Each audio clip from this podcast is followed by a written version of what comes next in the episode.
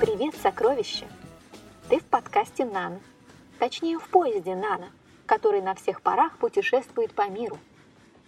Сказочник Топелиус превратил меня в поезд, чтобы я нашла девочку, которая потеряла книгу его сказок. Итак, приступаем к расследованию. А где книжка сказок? Была же здесь и исчезла. Ой-ой-ой-ой-ой-ой, я что, тоже ее потеряла? Господин Топелиус, господин Топелиус, где вы? Ищи солнечный луч. Он укажет, где книжка. А, вот она. Я уж испугалась.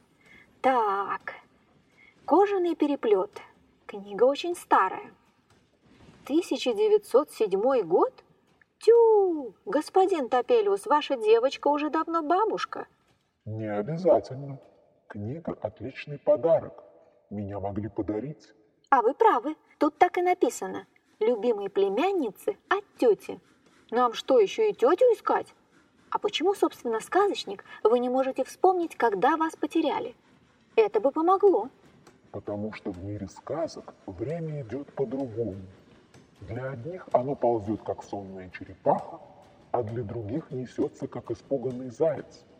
Но я вдруг вспомнил. Девочка ехала к морю. Я тоже ездила к морю, когда была девочкой. Это совершенно не примета. Но мы можем попытаться восстановить события. Для этого надо тоже поехать к морю. Вдруг что-нибудь выясним. А я пока выберу сказку, ведь какая-то из них может превратить меня обратно в человека. Так, у вас есть сказка «Солнечный луч»? Да, мы с ним давние друзья. Здорово. Тогда начинаю. Муравьи работали без отдыха и срока. Стоял ноябрь, а делу не видно было конца. Прежде всего, надо было наглухо законопатить все щели и щелочки, чтобы никакой мороз и ветер не пробрался в муравьиное жилище. Потом нужно было обойти все кладовые и проверить, достаточно ли там запасов, чтобы прожить пять или шесть месяцев в заточении. Потом хорошенько укрепить все входы и выходы на случай вражеского нападения. Потом расчистить все муравьиные дорожки, чтобы на них не осталось ни одного сухого листа, ни одной иголки. И, наконец, надо было залезть на самое высокое дерево и оттуда наблюдать за всем, что делается на свете. А главное — следить за облаками, чтобы не пропустить приближение зимы. Но не одни муравьи готовились к встрече зимы. Этим были заняты все жуки, пауки, букашки, козявки, а их на свете 94 квинтиллиона, 18 квадриллионов, 400 триллионов, 520 миллиардов, 880 миллионов, 954 тысячи 369. Попробуй-ка напиши это число. Мне сказали, что их ровно столько, но я не поручусь, что это правильно.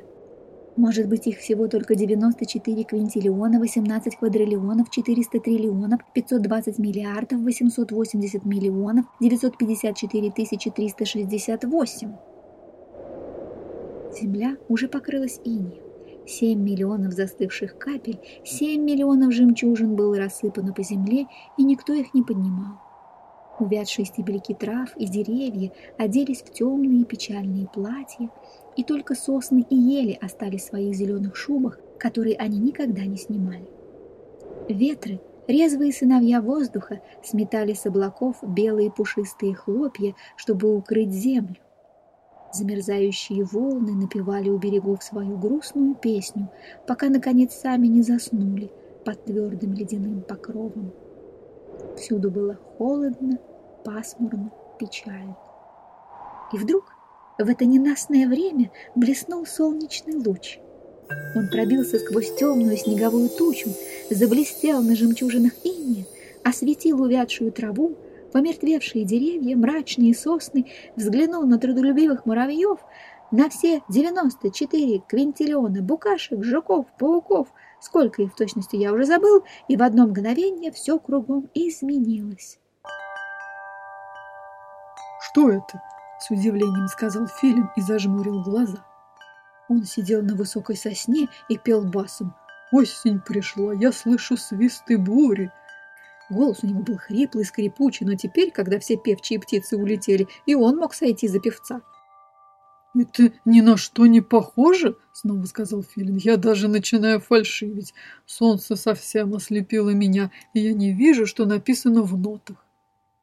Муравьи тоже были недовольны. «Это никуда не годится», — говорили они с возмущением. Они с большим трудом только что кончили нанизывать жемчужных иней на стебельки трав, а тут вдруг совершенно не кстати блеснул солнечный луч, и все жемчужины начали таять. «Нет, это никуда не годится!» – ворчали муравьи. «Убирали, убирали, и вот опять всюду слякоть и грязь!» Но пока они ворчали, солнечный луч уже побежал дальше. Он скользнул по черной голой земле и вдруг наткнулся на засохший осиновый листок.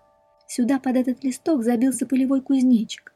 Целое лето он трещал и прыгал, нисколько не заботясь о том, что с ним будет зимой, и вот теперь лежал полумертвый от голода и холода. «Наверное, зима уже кончилась и вернулось лето», — подумал кузнечик, пригретый солнечным лучом. Ему стало так весело, что он снова затрещал застрекотал и стал выкидывать такие коленцы, что увядший осиновый листок и тот запрыгал вместе с ним.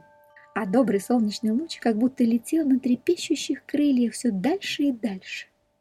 Вот он скользнул по замерзшему пруду, засверкал на ледяной глади.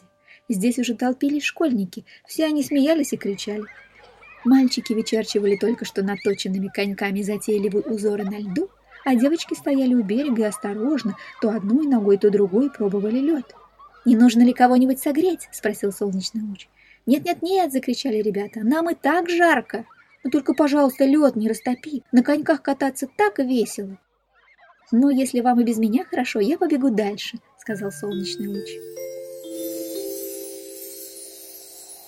Около поникшей печальной березы он снова остановился. «О чем горюешь?» — спросил солнечный луч. «Может быть, я могу утешить тебя?» «Нет», — сказала береза, — «меня не надо утешать. Я ведь знаю, что когда придет весна, я снова зазеленею и стану еще лучше, еще красивее прежнего». И солнечный луч опять побежал дальше. Вот он заглянул в окно маленького домика и увидел девочку, которая стояла около цветочного горшка и горько плакала. «Не могу ли я чем-нибудь помочь тебе?» — спросил солнечный луч. «Да, ты как раз мне и нужен», — обрадовалась девочка. «Я посадила весной миртовый отросточек.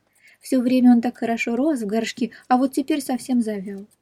«Ну, этому горе легко помочь», — сказал солнечный луч. И он засветил так приветливо и тепло, что миртовый росток сразу ожил, а у девочки высохли на глазах слезы. «До свидания! Весной я вернусь опять!» — сказал на прощание солнечный луч и побежал дальше. Ему пора было возвращаться домой, но все-таки он не утерпел и заглянул еще в одно окошко. На этот раз он попал в большую комнату, где все было перевернуто вверх дном. Ящики из комода выдвинуты, все вещи разбросаны. По комнате суетилась старушка и в десятый раз перекладывала все с места на место. Старушка искала связку ключей. Только что они лежали вот здесь, на столе, а теперь точно сквозь землю провалились.